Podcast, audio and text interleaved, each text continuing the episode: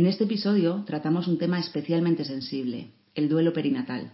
Contamos con la experiencia y conocimiento de Lucía Pardo, que en esta entrevista va a tratar de dar luz y visibilidad a estos procesos y nos va a dar algunas pautas para poder elaborar el duelo. Somos Almudena y Vanessa, de Tejiendo Redes. Tratamos temas relacionados con el desarrollo personal, profesional y las terapias. También hablaremos sobre crianza de los hijos y explicaremos las etapas por las que están pasando. Entre todos podemos tejer redes y crear un mundo mejor. Hola Lucía, buenos días, encantada de tenerte con nosotras. Hola, buenos días Almudena, muchas gracias.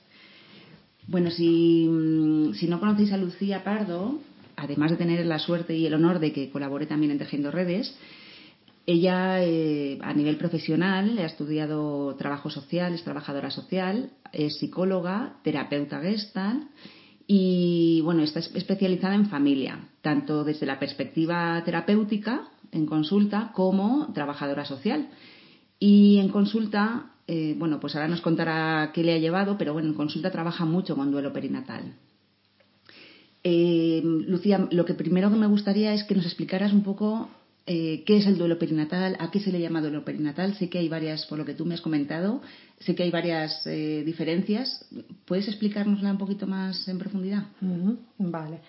Mira, por un lado podemos diferenciar cuando hablamos de perinatal en función del momento de la gestación en la que nos encontremos.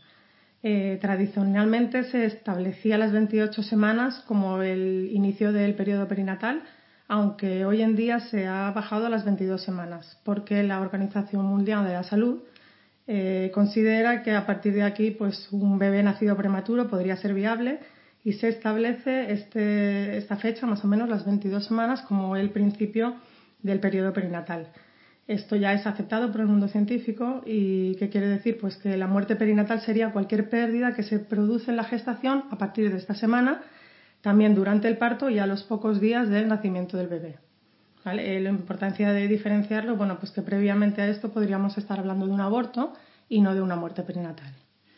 Entonces, eh, se establece el, periodo de las 22 semanas, pero realmente eh, la pérdida eh, aunque estés de cuatro semanas o de seis semanas, sigue siendo una pérdida. Efectivamente, estamos hablando siempre de una pérdida y el duelo no va a significar o no va a ser eh, solamente medido en función de la semana de la gestación, aunque evidentemente podemos pensar que siempre cuanto más avanzado esté un embarazo, el duelo puede ser más difícil de elaborar, pero hay otras variables que tenemos que tener en cuenta, pues si ha habido abortos previos, si ha sido muy difícil conseguir un embarazo, la edad de, la mujer en el embarazo, etcétera.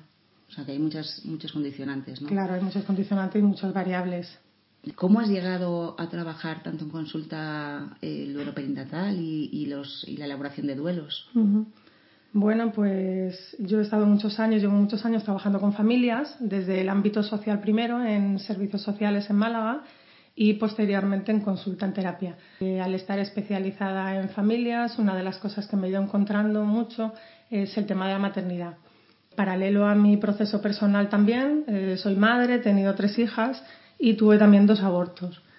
Parece que esto me ha ido sensibilizando también con el tema y, y, bueno, me ha ido trayendo, porque esto a veces es un poco mágico y la vida te trae también las personas que necesitan trabajar determinadas cosas que a lo mejor tú estás viviendo. Eh, me ha ido trayendo este tipo de experiencias de pérdidas, de embarazos, de dificultad para, para conseguir un embarazo y también mm, mujeres que han pasado por partos que han sido traumáticos que también han necesitado elaborar mucho en consulta. Y desde ahí ha sido un tema que me ha ido interesando y que he ido trabajando y aprendiendo. Sí, parece que cuando lo vives en primera persona y te vienen personas a consulta con, con esa misma temática que has pasado tú, con esa misma situación que has pasado tú, eh, también tú te trabajas ¿no? al mismo tiempo mm. como terapeuta. Es, eh, es, lo bonito de la, de la terapia, ¿no? Que... Efectivamente, estamos trabajando los dos, tanto el que está puesto en el lado del terapeuta como el que está en, en el otro lado y también el haber pasado por ello, como tú dices, ayuda a empatizar y a entender ¿no? Eh, este tipo de duelos que muchas veces ha estado muy poco visible y ha habido muy poco permiso para él, pues haberlo pasado pues también ayuda. Claro. Sí, porque hablas de visibilidad y es verdad que en general en España, no sé a nivel mundial, pero en España Es verdad que las personas que pasan por esa experiencia, que es una experiencia dolorosa, yo también pasé por un aborto y también estoy sensibilizada con el tema, aunque no me he especializado y no me la ha traído la vida como a ti, pero, pero sí que es una experiencia muy dolorosa. Y, y, es una, en general está muy poco, hay muy poca visibilidad y, y, las personas por las que pasamos por ello, o incluso ya, como dices, a, partir ya de bastante más semanas de gestación, que, pues que las situaciones también se vuelven un poquito más difíciles, muy pocas veces nos sentimos acompañadas en este proceso porque no se entiende como una pérdida, no se entiende como un duelo a ser elaborado porque es como, bueno, la famosa frase de mujer legrada, mujer embarazada, ¿no? Que dices, madre mía, o sea, es como acabas de tener una pérdida y alguien te dice, bueno, no te preocupes y en dos meses ya te vuelves a quedar embarazada, como si fuese... Hmm. Y hay muy poca visibilidad en España. Efectivamente, como dices, Almudena, el... no está visibilizado este tipo de duelo. Es como si no hubiera permiso para sentir el duelo por alguien que no ha nacido, que no conoces, que no tiene un nombre, que no tiene un rostro. Y entonces, pues efectivamente, este tipo de frases, como tú dices, no pasa nada, eres joven, te volverás a quedar embarazada, vendrá otro, ya lo olvidarás, pues ya veremos luego un poquito qué cosas podemos decir y qué cosas no debemos decir para acompañar a una familia que ha pasado por esto, ¿no? Creo que tiene mucho que ver, bueno, pues en España no existe un registro para los bebés que mueren antes de nacer, antes de en cualquier semana, hasta las 24 horas del bebé nacido no se considera una persona, no se le puede registrar en el, registro civil. Así como algo anecdótico, en el 2009 se llevó una propuesta al Congreso de los Diputados para crear este registro, pero se desestimó y fue rechazada. ¿A qué nos afecta esto? Pues a la visibilidad y a que una familia y una mujer pueda permitirse tener este rol de madre. Por ejemplo, eh, una mujer que da luz a un bebé muerto a término no se considera que ha sido madre porque este bebé no, no es registrado. Entonces creo que esto dificulta el poder hacer el duelo, el poder sentir que soy madre y que he perdido un niño. Porque al no existir este niño, al no estar todavía, mm, no tener un rostro, no tener un nombre, a lo mejor, pues parece que dificulta a estas parejas para poder hacer este duelo de forma legítima y que la sociedad lo pueda aceptar como tal, como cualquier otra madre que pueda dar un bebé o un niño de siete años, por ejemplo, ¿no? Entonces hay mucho aislamiento y, mucha dificultad para poder elaborar un duelo que es necesario.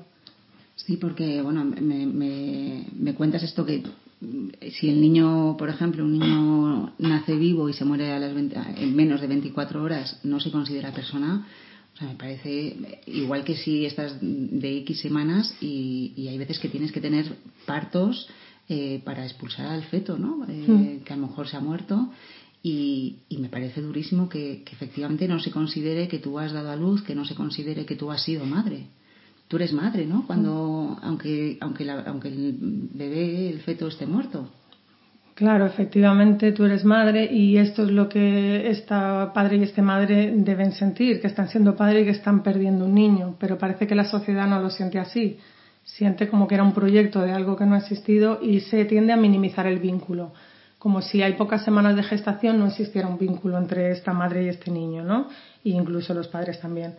Pero al final la, muerte de un bebé es un impacto emocional muy grande, porque así como podemos estar preparados para la muerte de un abuelo o de cualquier persona en vida, el embarazo es un proceso fisiológico que no está exento de riesgos, pero que la mayoría de las veces acaba en vida y nunca estamos preparados para que acabe en muerte.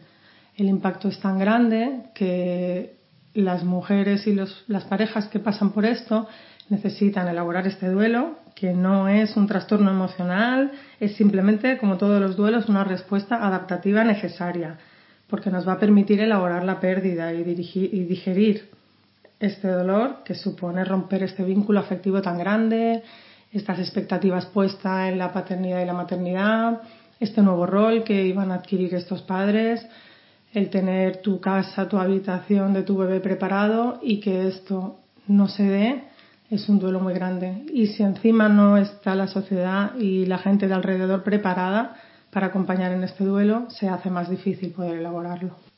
Claro, porque me imagino que al no darse esa visibilidad y no haber una sensibilidad también en nuestro entorno, muchas veces es como si no hablo de ello no existe y entonces al final acabas un poco como aislado, ¿no? Para, porque compartir esto es como, ¿para qué lo voy a compartir si no me entienden, si me van a decir esas frases de ánimo que no me animan, al contrario, ¿no? De, no, si no pasa nada, si ya verás. Me imagino que eso también crea, además del duelo en sí, crea un sentimiento profundo de soledad, ¿no? Y de, en la pareja, si están en pareja, eh, los padres que lo han perdido, o la madre si está sola, lo que sea, ¿no? me imagino que es como aislarte también.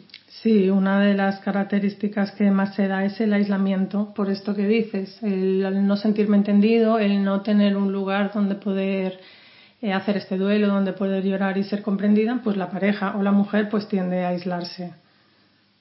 ¿Y cómo es el proceso en un, en un hombre también?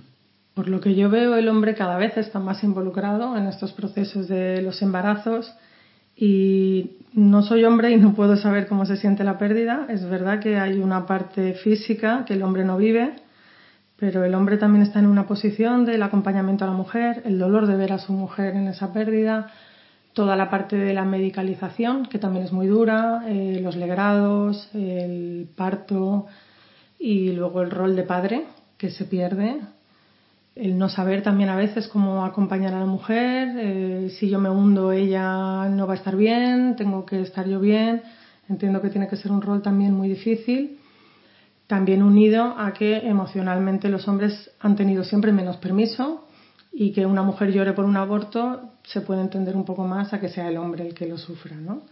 Eh, yo eh, recuerdo ahora mismo un caso en el que una mujer perdió un bebé y el padre estaba muy mal por la ilusión que tenía de ser padre y todo el mundo en el trabajo le decía que si él estaba mal, que él tenía que aguantar el tipo, que si no la mujer iba a estar peor y que él no tenía derecho, ¿no? y esto entiendo que también es muy duro para ellos. O sea, que también el, dar permiso también al padre, ¿no? No solamente a la madre, que ya se les da poco permiso a las madres, pero ya a los padres entonces... A los padres, claro, fundamental. Una cosa que me ha llamado la atención de lo que, de lo que has dicho es la medicalización.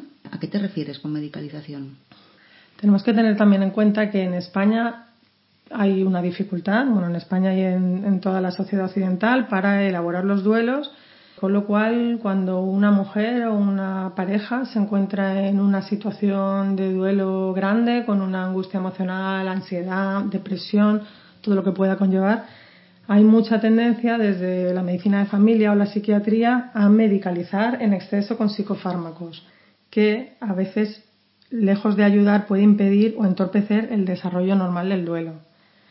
Es cierto que en nuestro mundo occidental tenemos poca tolerancia al dolor y cuando una persona está pasando por algún duelo, con el consiguiente tristeza, depresión, ansiedad, desde eh, determinados sectores de salud, psiquiatría o centros de salud, de medicina de familia, se tiende a medicalizar para amortiguar estos síntomas, que está bien, entiendo cuando hay situaciones extremas, eh, estabilizar el sueño de una persona que se encuentra en duelo, estabilizar la alimentación, pero a veces un exceso de medicalización, como digo, puede entorpecer este desarrollo normal del duelo. Bueno, en la temporada anterior hicimos uno de los episodios sobre el duelo y explicábamos las fases del duelo y, también de alguna manera es normalizar la situación. Una pérdida es una pérdida, independientemente de a quién hayas perdido. Y, es verdad que sostener esa rabia, esa ira, esa frustración, la negación, eh, la tristeza, nos cuesta mucho porque no estamos acostumbrados y parece que, es algo que no podemos permitirnos, que tenemos que estar bien. Mm, bueno, vale, he perdido a mi madre, a mi padre, a un hijo, a un hermano o a mi pareja y vale, pues un mes, mm, dos meses, pero luego ya tengo que estar bien. Y más en estos casos, ¿no? Como decíamos, que el duelo está tan invisibilizado y que la gente piensa, si no conocías a este bebé, ¿cómo puedes tener este proceso de duelo tan largo, ¿no? Claro, la cosa es entender que el duelo no es algo que tengamos que resolver ni darle una solución, es simplemente algo que tenemos que vivir y acompañarnos con ello. Por lo tanto, el duelo perinatal o el duelo neonatal es algo necesario. No tenemos que huir de él, no tenemos que tratar de que no duela. Como cualquier duelo, tiene que doler. Es mm. parte del proceso para poder sanar. Si lo evitamos y lo tapamos, es posible que en un tiempo después aparezca de forma más dura. Y mm, antes sé que nos quería, querías hablar sobre qué, puede, qué, puede hacer una persona, una madre, padre, para, bueno, para hacer una, una elaboración de manera saludable de ese duelo. Pero antes de que nos des esas pautas, me gustaría también que nos contaras qué puede hacer el entorno, porque el entorno es muy importante para también, eh, bueno, pues para esa soledad que muchas veces las parejas sienten, para esa, ese aislamiento social, ¿no? Los que estamos alrededor de alguien que ha sufrido una pérdida, ¿qué podemos hacer y qué no debemos hacer? Claro, como decíamos antes, esto de las famosas frases, a veces intentamos animar a una persona que está sufriendo pero esta persona no quiere en ese momento salir de ese dolor porque cuando uno ha perdido a alguien, el recuerdo de esa persona, el hablar de esa persona, el expresar que esa persona está, le resulta menos doloroso que olvidarlo. Entonces cuando decimos no te preocupes, el tiempo lo cura todo, ya te olvidarás, tendrás otro bebé, otro embarazo, o tienes que ser fuerte por tus hijos, por tu marido, estos son frases que no ayudan en nada a esta mujer que acaba de perder. Entonces yo diría que no tengo que hacer nada, simplemente permitir a esta persona que esté en su dolor, permitir que haga el duelo, permitir que me hable de, ese bebé que ha perdido, si yo puedo estar disponible para ello, aceptar el proceso por el que está pasando sin intentar cambiarlo y acompañarlo de la manera en la que yo pueda, sabiendo que es duro, acompañar el dolor pero siempre sobre todo no intentar sacarlo de ahí, porque si no de alguna manera es como quitarle el derecho a, sentir el dolor por esta pérdida. Sí, es en, el episodio del duelo, eh, que hablábamos en genérico, ¿no? de duelo perinatal, eh, decíamos que una de las cosas que, que, cuando una persona está en duelo, está pasando por un duelo, que lo que hay que hacer es permitirnos, ¿no? Permitirnos estar tristes, permitirnos llorar y que si la gente de nuestro alrededor no sabe sostener, que a lo mejor lo único que tú necesitas es un abrazo, es un hombro donde llorar, alguien que te diga mm, llora, no pasa nada, está bien así, eh, y muchas veces eso no lo encontramos y eso es muchas veces lo que se necesita para, para elaborar el duelo, ¿no? Simplemente una sostenerme en ese momento que quiero llorar, quiero expresar, quiero eh, o, estar en silencio simplemente y que alguien me abrace, ¿no? Efectivamente, es importante aquí que nos rodeemos de personas que sepamos que pueden sostener nuestro dolor, que no todo el mundo puede, que, nos van a permitir estar en este duelo y que no van a intentar sacarnos de él. Claro, eso es. Como buscar qué cosas pueden ser sanas para nosotros en este momento, ¿no? Como en cualquier duelo, obviamente eh, es importante comer bien y dormir bien, que es muy difícil en estos momentos, eh, pasear al aire libre y cualquier actividad que nos pueda ayudar y una vez que el entorno ya, ya entendemos un poco qué podemos hacer para, acompañar o para ayudar, mm, simplemente la ayuda es el acompañamiento, ¿no? ¿Qué cosas puede hacer una persona que ha pasado por, por un duelo perinatal, tanto hombre como mujer? En primer lugar, yo diría que darnos el derecho a estar en duelo, lo que decíamos, ¿no? Poder llorar por este bebé, que se ha ido pronto, por las expectativas que teníamos, por el deseo de ser padre-madre, por todas las cosas que nos recuerdan a él poder llorarlo, darnos el derecho y es importante también esto que decíamos antes de sentirnos padre y madre. El haber pedido un bebé y que no y que no esté en nuestro mundo ahora no significa que no seamos padres madres. Aunque se haya ido y no se haya podido quedar con nosotros, es nuestro hijo y no importa el tamaño o la edad gestacional que haya adquirido. Esto nos va a consolar de alguna manera y nos va a ayudar a sentir que es lícito nuestro duelo eh, también ponerle nombre, si es pronto y no lo tenía, nombrarle, hablar de él a la gente que pueda y si no en pareja. Ayuda también mucho los rituales de despedida. Los rituales mm, son actos simbólicos que nos ayudan a pasar de una fase a otra en la vida y las despedidas de personas que se han ido mm, nos ayudan mucho a hacer algún ritual, escribirle una carta de cómo nos sentimos a este bebé. También nos puede ayudar y nos puede consolar mucho.